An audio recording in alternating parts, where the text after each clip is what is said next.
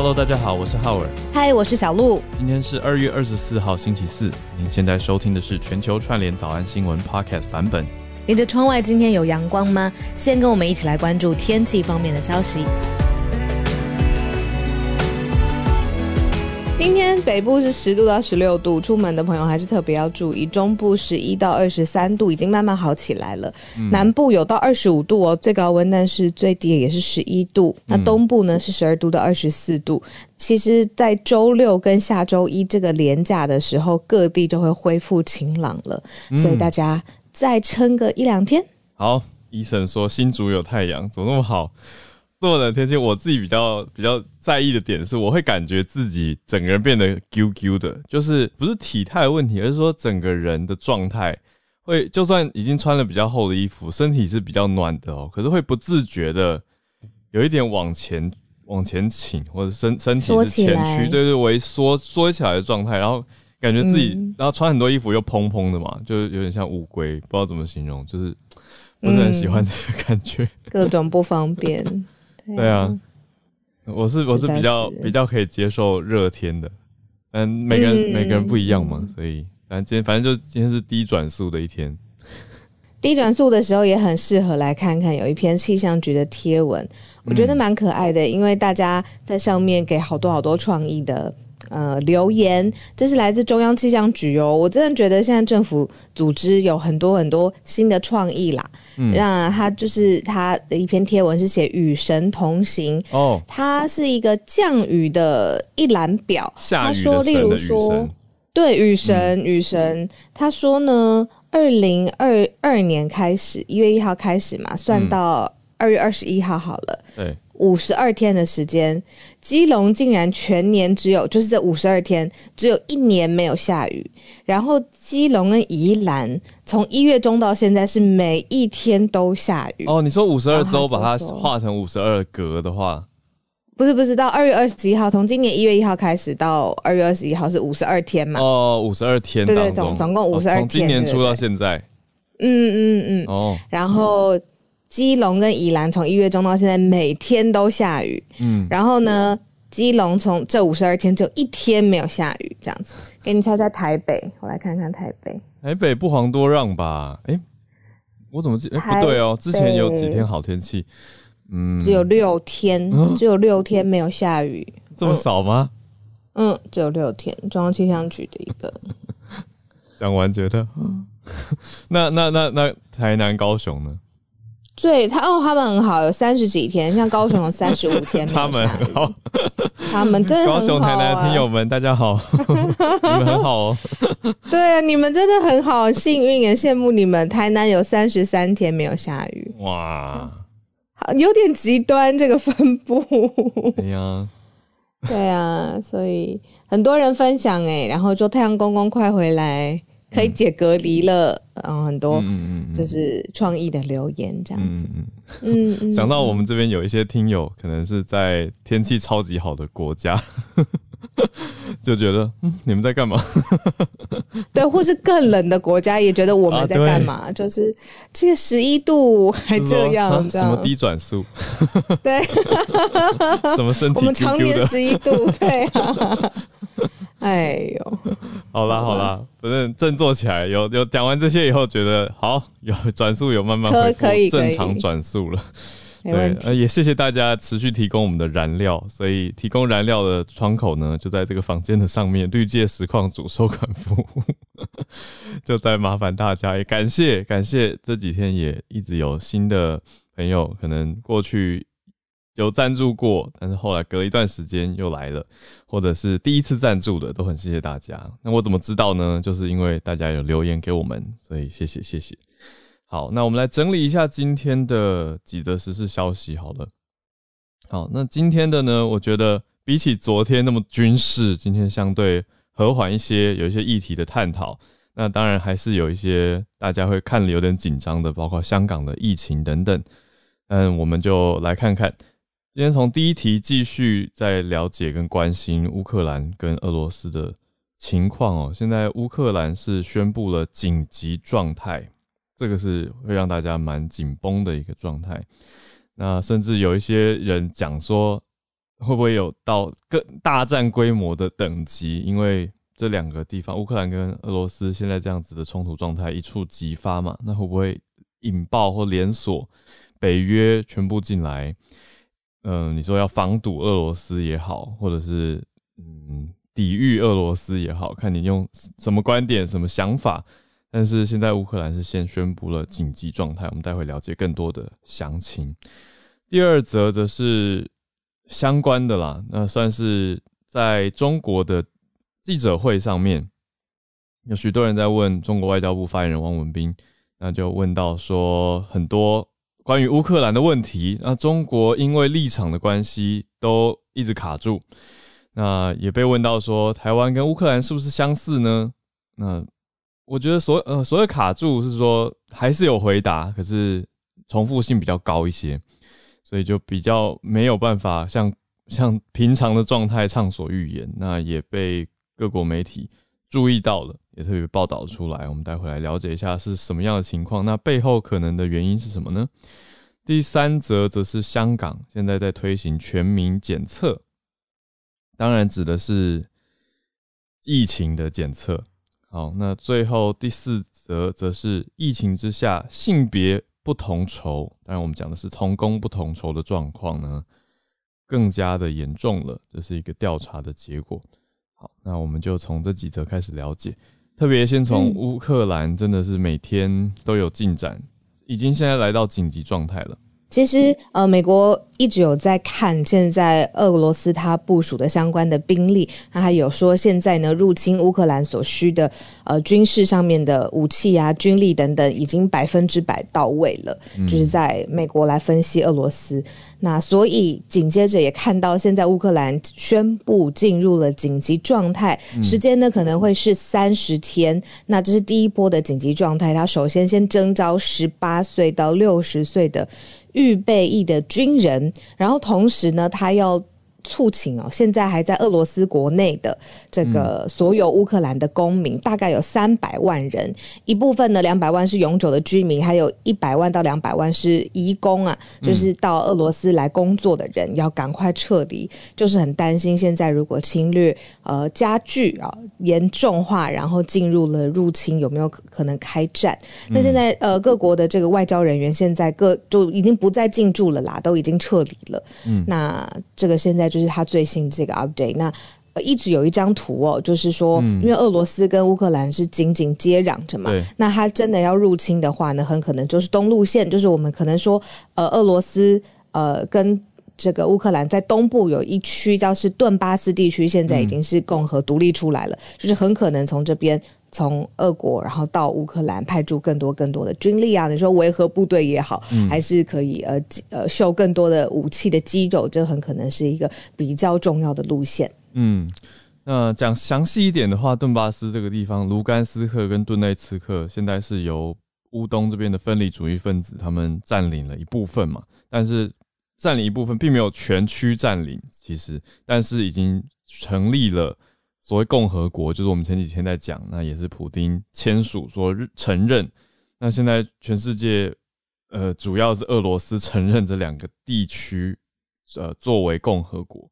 所以，如果乌克兰要继续往西进的话，也会是从这些地方出发。那也有可能会从二零一四年占领的克里米亚这个地方，从南边往北。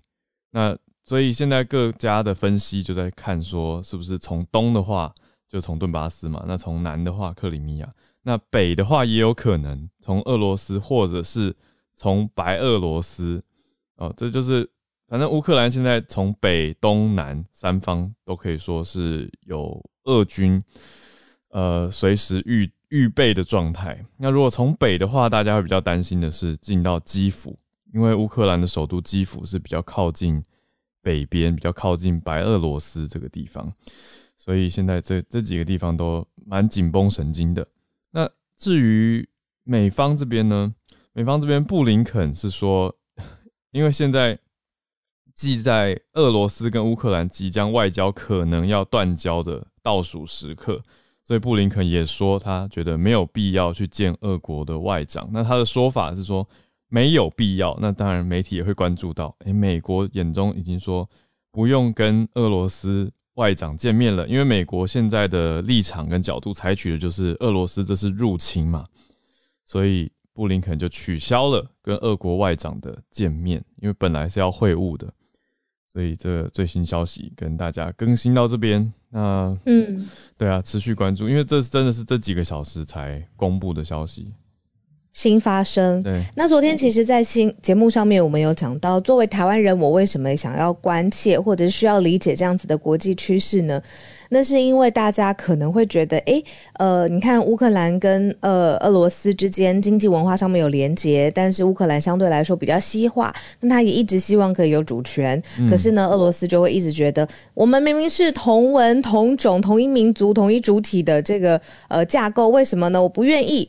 好，那很多人就会觉得是不是跟台湾很像嘛？而且也要看美国的底线到底是什么。好，这个问题呢被带上了中国的国际记者会了。嗯，其实呢，这个记者会呢这几天我有看哦，因为世界各地的呃记者全部都到了中国外交部的记者会上面来提问。嗯，很多很多的问题可以说是连环炮，可是更厉害的是中国外交部的发言人，每个问题他都。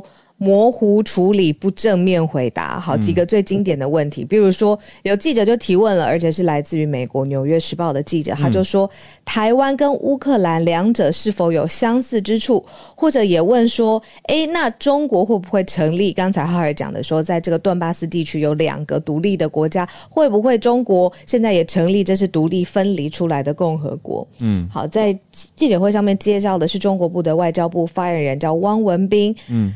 有一点跳针，呃，然后也也，我直接说跳针，是因为他就是重复在讲，就是我们之前在记者会上一直会听到的，台湾是中国领土不可分割的一部分，这是无可反驳的历史，呃。一中原则是呃一个中国原则是公认的国际关系原则。好，汪汪文斌就是这样子来回应纽时的记者说：“哎、台湾跟乌克兰是不是相似？”你看没有正面回答，然后又重复的讲以前我们常常听到的。那再来就是说，路透社有记者问说，中方是不是承认这个两个新的分离主义的独立国家呢？那这个外交部发言人就说，乌克兰他自己有很复杂的历史跟经纬的现实的因素。中方呢，在乌克兰的问题上面也是一贯的，也是明确的，没有发生变化，就是这种你知道，你知道的，你知道，就是这样。我看连续万用回答，我看可能连续十个提问，嗯、就觉得到最后有一点、嗯、不好意思啊，我自己个人评论，我觉得有一点点好笑了，已经就是因 有一点点，因为可能这件事情呃牵你要一个措辞、嗯、呃牵一发系全身嘛，所以他就只能一直用这种方式回。应每一个记者的提问，嗯、整个记者会都这样。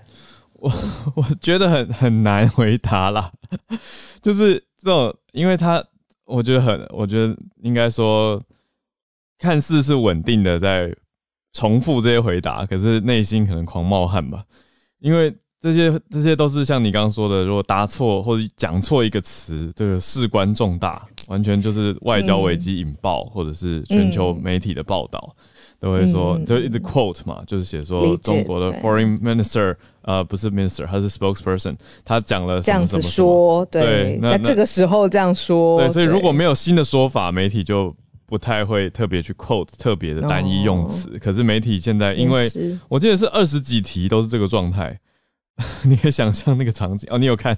对，就是二十几题都是那个状态。所以记者不不直接单一 quote，可是直接就把它变成一篇报道。所以各国也都有很多国家都有提到这样子，就是说，呃，中国外交部的发言人，呃，重复或者是不回答，对，等于这已经把它当做不回答俄罗斯的立场问题了。那当然，中国跟俄罗斯还有跟乌克兰也有另外一层关系啊。那所以中国对于乌克兰，这我们在早安新闻讲过嘛，就是一直没有。给出很明确的说法跟想法，那 所以这个事情有点像是，哎、现在因为、因为现在乌俄之间的关系这么的紧绷，所以大家又更放大了这件事情，嗯、然后把它拿来问中国。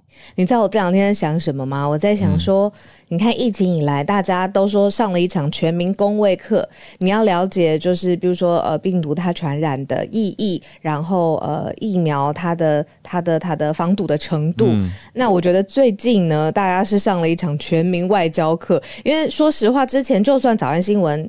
呃，对于乌克兰跟俄罗斯的篇幅也没有那么多，没有像最近这么多，嗯嗯嗯、也都不会讲到什么天然气的管线，什么北溪二号啊、一号啊，嗯、德国的意思是什么啊？嗯、天然气是什么？嗯、但是最近就是这些国际局局势有带着我们再多理解哦。你说什么叫分离主义分离出来的共和国？那对俄国是什么意思？嗯、这个也是最近大家一起在慢慢补充这些知识。那延续着这一题还在继续，嗯，就是。我们刚讲到汪文斌的回应很重复嘛，嗯、那另外一位中国外交部另外一位发言人华春莹，呃，他在记者会上面就化解化解 是啊，就也也有人问他，那至于问到他的是偏向说会中国会不会制裁俄罗斯？那他的回应，呃，他他跟汪文斌相较之下的话，他是有比较有 我们要怎么讲，比较比较直接的回应。但是他还是没有给答案了，他用访问记者的方式，他只说：那如果你问制裁，那制裁会解决问题吗？他是反过来问，他是说大家可以心平气和的想一想或讨论一下，美方的制裁解决问题了吗？所以他是用反问法，他连问，他说：世界因为美方的制裁变得更好了吗？乌克兰问题会因为美方对俄罗斯制裁而自然而然得到解决吗？欧洲的安全会因为美方对俄罗斯的制裁而更有保障吗？我觉得真的蛮蛮强烈的，就是化解很强，好，所以就连环反问，连环反问，对，他也不是直接给你答案，他就是反问说大家一起来思考的概念，嗯、就是心平气和的想一想或者讨论一下。那我觉得这个说话方式其实有一些人会，我觉得会买单，就是会觉得嗯，嗯，就是嗯反反思，然后说对啊，就是也没有变得更好啊，我们国家有得到什么好处？没有之类的，就会往这个方向去想啦。嗯对，那他是认为说美方单方单边的非，他认为是非法制裁，都讲得蛮重的。嗯，他说已经给相关国家经济跟民生造成了严重的困难。那美方在处理乌俄对呃乌克兰对俄罗斯的关系，不可以损害中方跟其他方面的正当权益。嗯，就是比较相对强硬，而且踩在中方的角度的回应。那也稍微偷一点点时间来小小的预告一下，今天晚上就是这个挑战最浅白，五分钟之内把乌俄之间的错综复杂讲完的这个影片，今天上吗？希望可以剪完。哦，天哪，真的太痛苦了，把它浓缩成五分钟，我们倾尽全力，就是五分钟之内要解释清楚。大家到时候上线再帮我看看够不够清楚。赞赞赞，好，那我们好，我们继续看香港。好，来到香港。看一下，香港现在特首公布了要实行全民强制的检测，那是有学者担心。欸，我真的跟你说，就是。也跟大家小聊一下，就是我在刚刚出社会的时候，其实有在香港工作过快两年的时间。嗯、那个时候呢，在因为我年纪比较小，然后也对于是就是你知道各个国家啊、地呃文化上面就是二分啦，就是很很单单纯的分哦，比较贴呃贴近美国或比较贴近中国，大家就是这种很单纯、很粗略的这种分法这样子。那、嗯、那时候我记得在我心目中，就是香港是很西化的国际社会嘛，嗯、就是可能也是个人主义比较多，然后所以每个人。都有自己的风格、自己的想法，嗯，然后结果十年过去了，现在他就会推行这种，因为你知道，呃，政治气氛的改变，他会推行这种全部的人都要做一样的事情。嗯，是我看到的时候是觉得哇，震撼，很根本上的不一样，真的，嗯，真的很不一样。嗯嗯嗯，对，就有学者担心社会上会传出不满啊，就像你讲的不一样。这件事情，因为这次的强全民强，它叫简称叫全民强检啊，强制检测。这个全民强检是有法律效力的，如果不接受检测会被罚款。这是林郑月娥香港特首所强调的事情。那他也说到，在中国的支援之下，会大幅的增加隔离检疫的设施，所有的确诊跟初步确诊的人都要尽早隔离。那就是非常严格的要。就是算是背后代表的是清零的角度啦，在做这件事情，所以才会要全部的检测加，如果有的话，就确诊者要强制隔离这件事情。那主要不接受会被罚款，我想很多人就会有有意见或想法了。那现在应该因为这个，如果如果是发生在大家身上，嗯、大家想一想，就是嗯，应该不是每个人都可以接受。那什么时候会开始呢？对，三、嗯、月就要开始了。对，嗯，对我就是要说这个，嗯，他应该是按照你的身份证字号做一些分分批嘛，因为不可能全港六六七百万人全部一起，所以会好像分个几个梯次。那到了你的那个呃身份证字号的那一梯，你就要去，你不去就会被罚款。这个 even 在台湾，我觉得。不应该会有很大的反感，如果他是强制，而且没有经过大家，比如说很长期的沟通或很细腻的沟通的话，嗯，那种忽然之间政府说每个人一定要做什么，不做什么就会怎么样，而且每个人我我的感觉、嗯、分批，而且每个人总共会做到三次的强制病毒检测。我不，你知道我刚刚讲什么吗？我我知道，啊对，我敢讲，觉得美环 有一点要出现那个无奈的美环，哦，而且明天好像没有美环，对呀、啊，下下周一好了啦，正式的时候，对呀、啊，所以嗯，哎、欸，下周一我们二二八也休息哦，哦对，休息休息。对对对，我们是跟着见红就休，好，所以台湾这边的国定假日我们就休息。嗯、好，那这个消息，呃，就是在香港马上要推动了啦。没错，所以讲的政策叫做外防输入，防止外部的输入；那内防扩散，早发现、早隔离、早治疗。所以以动态清零说法是叫动态的清零，所以还是以清零为目标来围堵病毒。嗯，哎、欸，对不起，我可以再就是很无聊的讲一个小 comment 嘛，嗯、真超无聊，所以不要这样我，我自己知道。就是我都什么时候了，为什么他们还要在就是政策上面就排避句型啊？外防输入，内防扩散，就是 I mean why？好，对不起，我讲完了。好好好，怕，好好哦，这小感想，小感想，我觉得我觉得比较比较好记忆吧。因为通常会想口号式的东西，对，对啊，对啊，就各国政府其实都都是啦，有时候会想出一些很对称或者很简简约，呃，那种两个字两个字两个字，或者是像这边是三个字或四个字的相对，那就是我觉得是好好记忆啦，对啊。不过对啊，这边就讲到说，学者会担心说，这样的全民强制检测会引发社会上的不满，因为认为很多问题，第一个是说操作上很困难。第二个就是很多人他也会去怀疑说，这个检测到底有没有效果，那大家就会觉得说，我干嘛要去做这个没有效果的事情？所以它本质上已经排斥了。那这几个面向都会让大家会会觉得，那那你找到一些人，那到底这些人全部都送到？如果检测出来的人蛮多的，那这样子的设施够不够用？隔离设施够吗？那多少人会用得到？还是会有一堆放在那边空的闲置？那是不是又是一个资源的浪费？所以大家的疑问点非常非常的多。那现在香港大家普遍也越来越清楚 Omicron 的病毒。那有一些你说他状态比较不严重的人，他就是在家多休息疗养就好了。对，可是你变成说一检测到就全部送隔离，所以有一些人就会对，有些人就会增加生活当中非常的不便嘛。对啊，所以那是因为过去这两天香港已经有一万四千宗的确诊个案了。对啊，七千了，七千里有有一天。对，对啊，所以累积起来这两天嘛，对啊，那那么那么也担心说，在接下来十天以内，呃，应该说过往的十天以内已经加起来有上万了确诊，嗯，所以也也怕说隔离设施会不会不够，所以大家的担心点是还蛮蛮多的。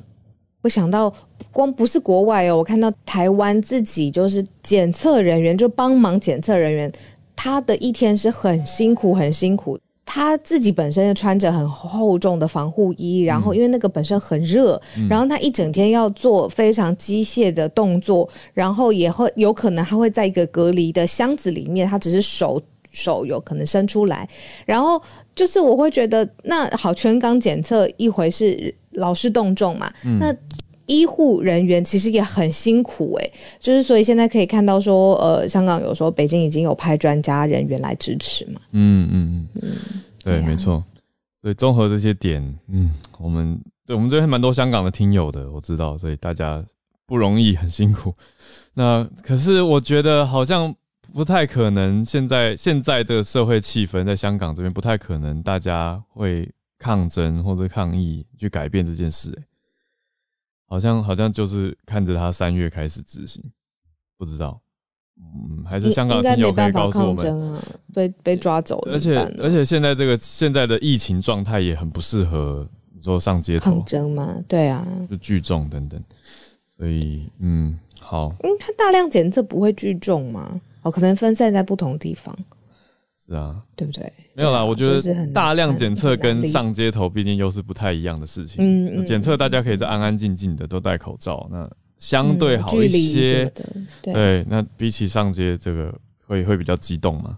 对啊，对啊，所以不能上街啦，国安法，啊，就好，对啊，嗯嗯，好，我们很快因为八点三十分呢，嗯、还是希望以串联为主，所以最后一题很快的跟大家带过去即可，大家可以来补充。统计就是说，劳动部的统计，嗯，劳动部说，对对对，对，呃。对，劳动部没错，嗯、说疫情之下呢，薪资差距是扩大的。如果呢，大家直接想女生、女性，嗯，她这个可能是比较弱势的这个薪资的上面的表现，她要得多做五十八天的工，她才有办法跟男生拿到一样的钱。嗯、这个是劳动部，他作为今今年的这个二月二十七号的时候，他两性同酬日嘛，他做了一个比较的统计。嗯嗯。嗯，同酬日，哦，我懂意思了，因为我们刚不是在算五十二天吗？雨神的五十二天，那他现在算了一个叫所谓叫同酬日，就是如果从今年一月一号开始工作的话，要到五十八天以后，也就是二月二十七才开始，开始是一个呃平平等的对一样的积聚了，对，对是一个两边相对的一样的才开始累积，所以还是有一个落差。啊，这是大家来对。嗯，根据主地主计处的资料显示出来的。对啊，大家来帮我们补充。嗯，是。欢迎大家举手，可以跟我们分享你在地的、你关心的、你现在看到的评论啊，或是新闻焦点。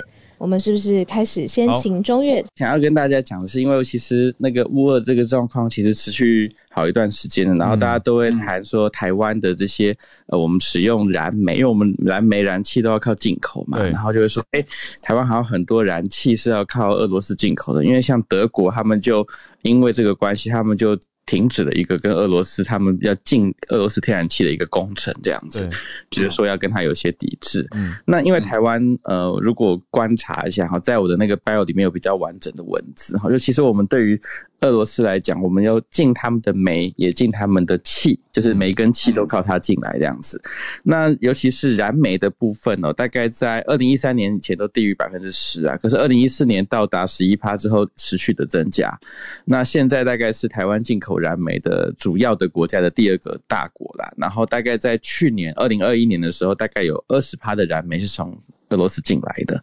所以，如果接下来，因为我们确实在国际关系上面是跟美国比较亲近的，那如果美国他们说，哎，大家要一起跟盟友来做一些贸易的制裁啊，要求我们停止对于俄罗斯的能源的进口的话，确实对台湾的燃煤的冲击会比较多。大于燃气这样子，嗯，那因为我们现在整体的那个能源转型，我相信大家从去年的公投也大概知道，我们是用燃气比较多嘛，这个三阶的公投，那燃煤比较少，所以其实其实是可以，呃，如果真的是要开始做一些对于俄罗斯进口能源的这些制裁的时候，我们煤转气就是转成天然气为主的供应哈，因为对空污跟这个碳排是比较少的，这个状况其实是比较友善的。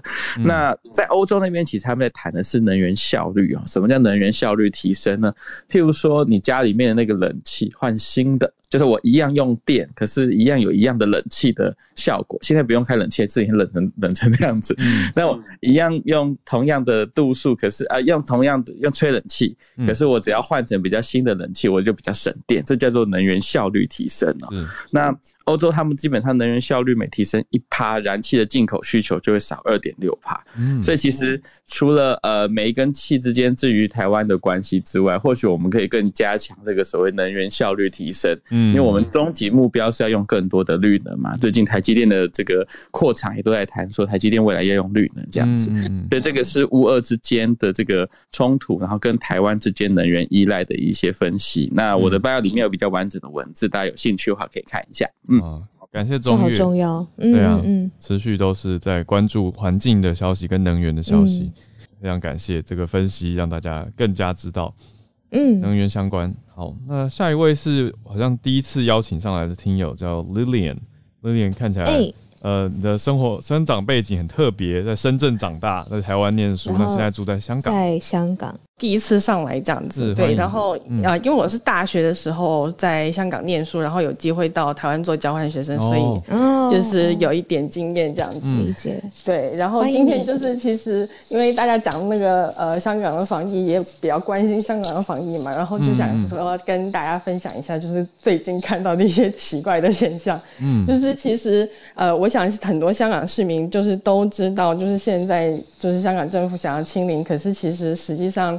能够做到的事情都是很有限的，因为呃，我不知道有没有大家有没有看到一个梗图，就是应该是大陆那边就是做出来的，就是说现在的防疫就是全世界都躺平，然后只有中国内地站着，然后最辛苦的就是香港，因为在不断的做那个伏地呃那个仰卧起坐这样子，就是好像就是呃政政策是要清零，但是我好好像一直听到法师的声音。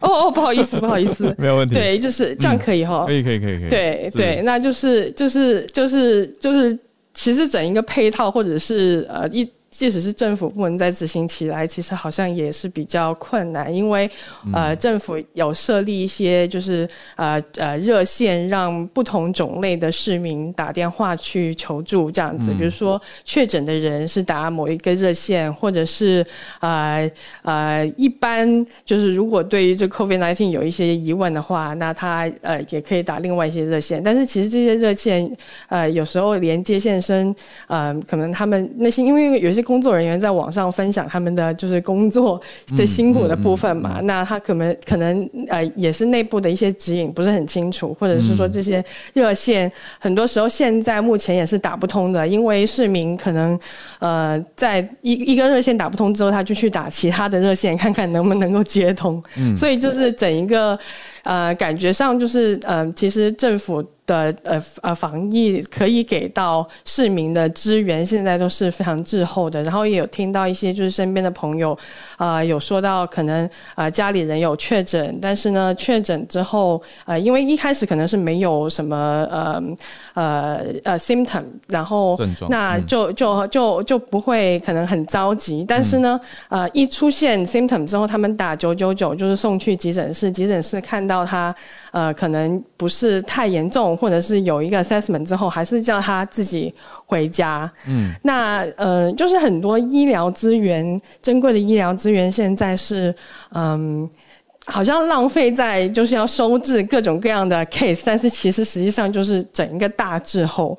所以在这个三月份的这个滞后是什么？呃因为因为有很多 case 是现在是没有办法进医院，或者是根本上很多人确诊之后，你说延后的意思吗？嗯，对对对，他可能自己是做 rapid test 之后，自发现自己确诊了，那他要，嗯、但是政府的的的整一个政策是要把所有确诊人都收治起来嘛，嗯，可是他其实现在整一个系统是没有办法很有效的把所有的呃呃。的 case 都分流，然后或者是呃有一个很很快的 feedback，然后告诉你你怎么样处理这样子。嗯嗯。然后呃，所以就是很，我们都有听到，就是说呃你自己做快速测试，呃 test positive 之后，嗯、你要政府给你一个，就是你要去做一个 PCR test，它才能够 confirm 你是一个确诊的 case。嗯。然后这一个过程已经要 delay 很久，可能你要等十几天都等不到这样一个 feedback。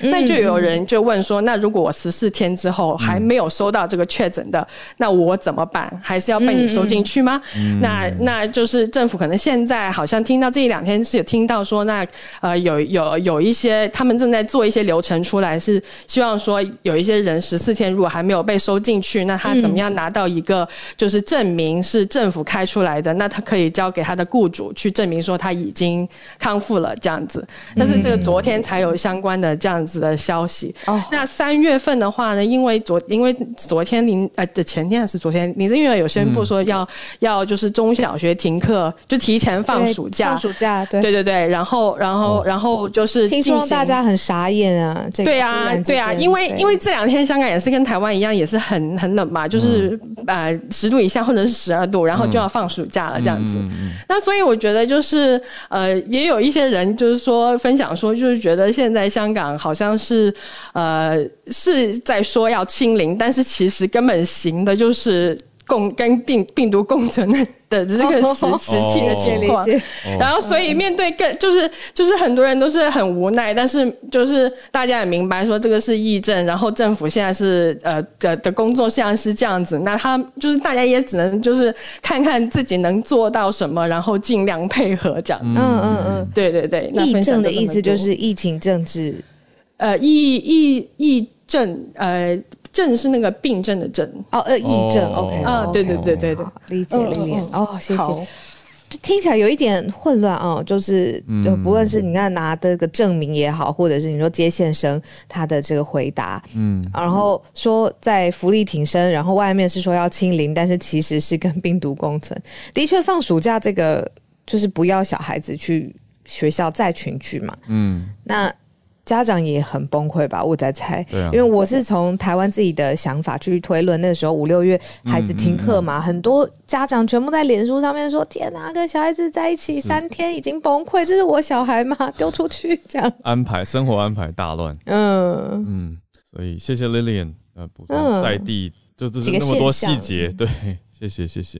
再来连线，是、啊、也是跟香港相关的消息，嗯、是在台湾要上映的片《时代革命》。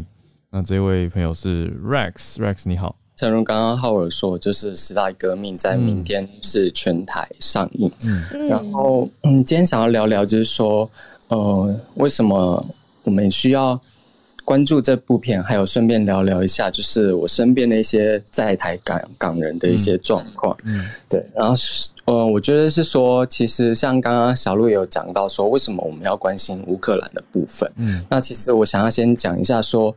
呃，因为我工作的关系，包括我工作的同事，还有我工作地方的呃聚落，他们是很多就是有在台港人的一个聚集的地方，嗯，所以有机会就是有跟他们去呃做一些聊天的动作。嗯，那其实我发现一件事情是说，呃，其实我在至少在我身边来说，就是来到。台湾的香港人，然后是又特别是在这一两年当中，因为国安法的关系来到台湾。嗯，呃，对，除了变多以外，另外一个点是说，其实，嗯、呃，大多数的香港人，他们其实，在台湾的时候，他们会有一点担心去谈，就是呃，在就是。香港的政治或者是台湾政治这一块，嗯，呃，我觉得第一个点是因为，当然是因为国安法之后，他们在香港有一种 呃比较恐惧的心态，所以来到台湾后，他们也许也因为可能要申请台湾的护照等等，他们怕很多的呃这这些行程或者是这些手续，或者是自己的一些恐惧的心理被干扰外，嗯，他们比较避谈这件事情。然后另外一点是说。呃，其实大多数的我知道，大多数的人，他们其实在香港，原本在香港的时候，本来都不是在就是跟政治方面或者是社会运动有关系的香港人，他们就是一个，比如说他们可能是从商的一些职业，或者是甚至一些工程师，是跟就是政治相对于来说是比较有切割性的一个职业或者是背景，嗯，但是。这个部分就让我想到说，为什么这些人他们还会因为这么已经是属于比较跟政治比较绝缘的状态，为什么还是呃宁愿离开香港或者西家带眷的，就是呃离开香港。嗯，所以其实后来我有跟一个香港朋友聊以后，其实这个其实有一个重点还是在于说，回归到为什么我们要。理解这些，不管是乌克兰或者是各个国际上议题，就是说，因为政治跟生活其实是没办法区分的。嗯，也就是像刚刚有提到的，就是现在香港政府宣布 全面的要进行检测、核酸检测，那其实这些事情。不管我们是有没有从事政治方面的工作，或者是社会运动的工作，其实这些东西都跟我们一般的生活是没有办法分开。所以我会呃，还是就是心里非常有感触的是说，就是看着这些就是来到台湾的香港朋友，他们其实。对他们来说，他们其实不过就是在原本的土地上，其实过得好好。但是因为了政治的介入，然后可能这个呃言论自由或是人权的紧缩，他们对未来的不确定性，或是他们看到现下的状态，他们觉得他们不得已，觉得必须要做一个抉择，所以他们离开了自己的故乡。嗯，所以我会觉得这个部分是呃台湾人也好，或者是关心国际议题的。或是各种社会议题的，大家我觉得就是可以明天进戏院看一下呃时代革命，然后看看这个这一阵子呃香港这些社会运动发生了什么事情，嗯，那跟我们之间的连接又是什么？然后也希望大家可以去思考这一块。谢谢，谢谢 Rex。嗯，有媒体朋友有去看了媒体放映会，那就是说大概从不到一半就开始一直哭到尾。所以我已经做好心理准备了，我会再安排时间过去的。好，谢谢 Rex。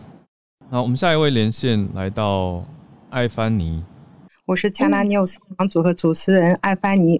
我今天的新闻还是徐州性奴案，性奴案的追踪，呃，那个新进展。大家都知道，江苏专案组的已经出了第二、第五份通告，可能好多人也在新闻上看见了。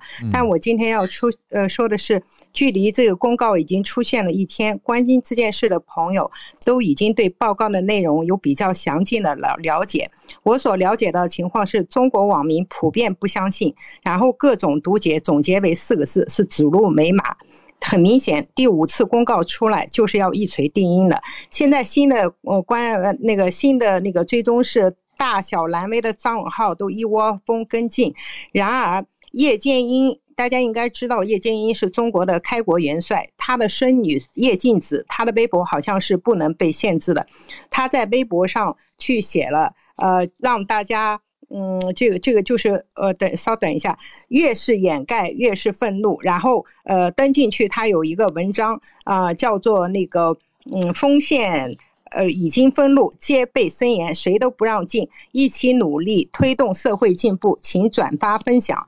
接下来呢，就是公安部在中国非常有名的公安部的那个情感还有案件问题专家叫李玫瑾，他也为这件事发声了。然后他发完声以后就。嗯被迫发了一个退博的声明，这个以上的情况，呃，就是说，其实已经呃到这么样的人出来，呃，也会去被封掉，呃，因为时间比较紧张，所以我就不多念了。我以后下面我会专门开这个房间，我想跟浩儿讲一声，我为什么耽误时间专门追踪这件事，因为我感到无比的愤怒。如果我不是。开了中国，很可能我也有在某一个时刻也跟这个女生只差了一闷棍的距离。嗯、我的有的时候采访力那个地方，可能也去过江苏，我可能也来不到美国，也会成为这样一个人，嗯、所以我会对这个案件啊，呃，三次到这里，谢谢。嗯，谢谢。理解。后续补充。接下来的时间，邀请医师。那个香港准备三月要做。所谓的普筛，嗯，来讲一下我的意见哈。嗯、那个，因为我今天早上看到报道者有一篇写的非常非常好，嗯、那个就是香港最近这个，然后他们面临的，因为中国那边会中国的那一套模式哈，就是清零，然后动态清零这一套，嗯，嗯。然后香港与病毒共存的声音，当然最近也时有所闻了哦。嗯那可是香港到底能不能做到中国的那个模式？哈，嗯，那我们就以这个普筛来说，这两年来说，嗯，中国大概疫情可以控制在一定的范围，他们是只要有个位数案例，嗯，他们就是全程普筛，而且可能筛不止一次哦。如如这样子的状况，我们已经看过好几次了嘛，他们就把疫情硬压下来哈。嗯，那普筛这种事情是适合在你案例还很少的时候。那然后呢？他们是怎么做的呢？因为我看到有一些香港的学者竟然还在谈这个筛检会不会是用快筛做？不是，你们别傻了。中国式的普筛是做，其实去年香港也做过一次嘛。哦，我记得是属忘记什么时候，它是用 pooling 的 PCR，就是它也许是十比一啊，就是十个人的简体混在一起，然后呃，因为假如你你还是城市里是个位数的人的时候，其实。真的阳性的人不多嘛？嗯，所以它就可以做十倍的量。比方说，香港现在是七百五十万人，嗯，那他们目前呢、啊，目前是把每日 PCR 检测量盯到一天二十万例。哦，那说在中国的帮助下，哈，他们预期在三月可以增加到一天三十万例。嗯，那如果哈，照我刚刚说的这个方式，哈，你把十个人的简体掺在一起做，嗯。然后这样子，你等于就一天可以做三百万人次的 PCR。嗯，那当然你要再看那个里面，呃，谁阳性了，你再各自把那十个人再继续往下做。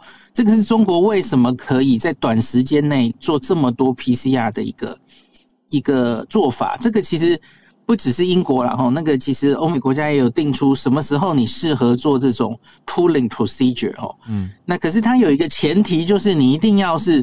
你这个盛行率还不高的时候，嗯，像现在此刻的香港跟三月的香港，我觉得不适合做这件事，因为阳性率肯定应该已经蛮高了哦。嗯，我我猜现在香港的 PCR 阳性率大概是超过十 percent 的，所以你做 pooling 可能是缓不济急，因为无济于事，因为你你会发现，哎，pool 下去，你怎么几乎都阳性？你还是得继续往下把那十个人的 PCR 都拿出来做。嗯，那你没有办法在很快的时间之内，比方说你原本假如是三百万三百万，我也许三天就把全港扫完了。可是问题是扫完之后，然后他要继续哦，这中间到底有哪一些人是阳性哦？我相信他结果可能不会很快出来。嗯，那这样子的快筛呃呃普筛，它就是要快哦，很快的筛完，在这一个。Cross section 的时间点里面，我要抓到所有的人，然后把他们全部都隔离起来。这个是一个很土法炼钢、很直观的想法。嗯，可是问题是在现在已经在社区大流行的香港，你做得到吗？嗯，检查不会这么快出来哈。嗯，然后呃，你你就算出来了，好，你看香港现在抓都每天抓个七万出来，十天后就七十万呢、欸。哎、对不起，七七，我我我在讲什么？七千呐、啊，我三不口诀，对不起，一天七千，然后你十天之后就七万人了，这七,七万人你要隔离都已经嗯没得修了哈。嗯、你你想想看，你三你直接扫下去，你会找到一大片的无症状感染跟轻症者。嗯，那你假如在那三天忽然扫出了二十万人，那你二十万人怎么处理啊？嗯，那当然你要先。预期你大概可能会抓到多少人？嗯，然后你要有地方安置他们。嗯，那假如检查出来的又慢，然后你在等候这些安置的的过程中又 delay 哈，你没有办法马上把这些所有人都安置。嗯，或是你就说哦，反正那轻症的人就待在家里，那那你需要做这个普筛吗？没有意义啊。嗯，就是现在这么严重的时候，其实本来香港人就自动。没事，不要出门。它其实已经是一种减少人与人接触的方式了嘛，吼，就如同我们去年五月台北自主封城一样，大家待在家里哦。嗯，那所以你你假如反正这个不要忘记，新冠这个病的传染期，它本来就是有症状的前二后五是传染力最高的。那也许到它会持续到十天了，吼。嗯，那所以。假如大家就反正就尽量不要出门，留在家里，其实就已经是一个很有效的防止那个整体被传染的一个方式了。嗯，那可是你现在为了这个普筛，刚刚有提到嘛，哈，你反而是让大家又出去群聚，嗯、对不对？嗯，制造原来没感染的人，搞不好都会被感染了哦。不要瞧不起 Omicron 哦，因为你看那个环境是怎么样嘛，你你你要筛检，你一定要拿掉口罩啊，嗯，那那气溶胶什么的，那那那不就是又制造大家被传染的机会？嗯，对，所以我觉得普筛这件事情不是不行做，在你无限的资源哦，人力哦。啊，PCR 都是钱呢，在这些情前提之下，哦，你在还有很零星的状况的时候，嗯，你要大花钱把它强硬压下来，如同中国前两年做的这些事，OK，你有钱，你有人力，你可以这样撒钱，嗯，好，或是等到香港已经比较收了，这个，因为我觉得它现在已经是社区感染，就挡不住了，你只能延迟它往后。到尖峰的几率减灾啊！嗯，那等到它如同台湾的去年六月、七月，已经压到一个程度了，嗯，社区的这个呃剩下零星传染链还没有完全被歼灭的时候，好，我觉得你那时候在做普筛比较有意义，嗯，那时候出来的风险也没那么大，然后你你这个检出来的人数可以预期应该比较少，那你用 pooling procedure。然后很快的抓到零星案例，再把他们歼灭掉。哦，我觉得这个是有意义的。嗯，可是，在三月，一般来说，大家现在跑一些工位模型预估，嗯，香港现在可能还没有到尖峰，三月大概是他们的高峰哦。嗯，你在那个高峰的时候做普筛，我觉得其实应该会是灾难性的结果。哇，哦，听到好担心的意思。嗯嗯呃，可是我我只是觉得。就是我我说的灾难是指它它其实可能会让它更多人受感染哦。那可是最终我觉得应该在很多地方看到，其实 Omicron 都是来得快去得快，是什么意思呢？就是它一一下子就把该感染的人差不多都感染完了，然后它就走下坡了。嗯嗯大概在一个月左右，就是香港其实这一波是从过年。那个前后开始指数型上升嘛，嗯，嗯，那大概到三月三月多可能会到尖峰，然后就下来哦，嗯，那可是大家都一直，我看这几天报纸都很担心的，就是老人家的那群人，嗯，其实现在已经很严重了。香港有超过两百四十间这个长照机构发生了案件哦，嗯，然后昨昨天有公布，目前已经死伤的。一百多人里面，我记得只有个位数的人打过疫苗，然后有六十几个都是安养院的居民，嗯，就非常非常严重，死亡，我说的是死亡哦，所以所以已经发生了，这个我觉得真的很可惜，因为过去两年其实全世界已经在一一直在跟大家示范哈，这个长照机构养老院里面的老人是。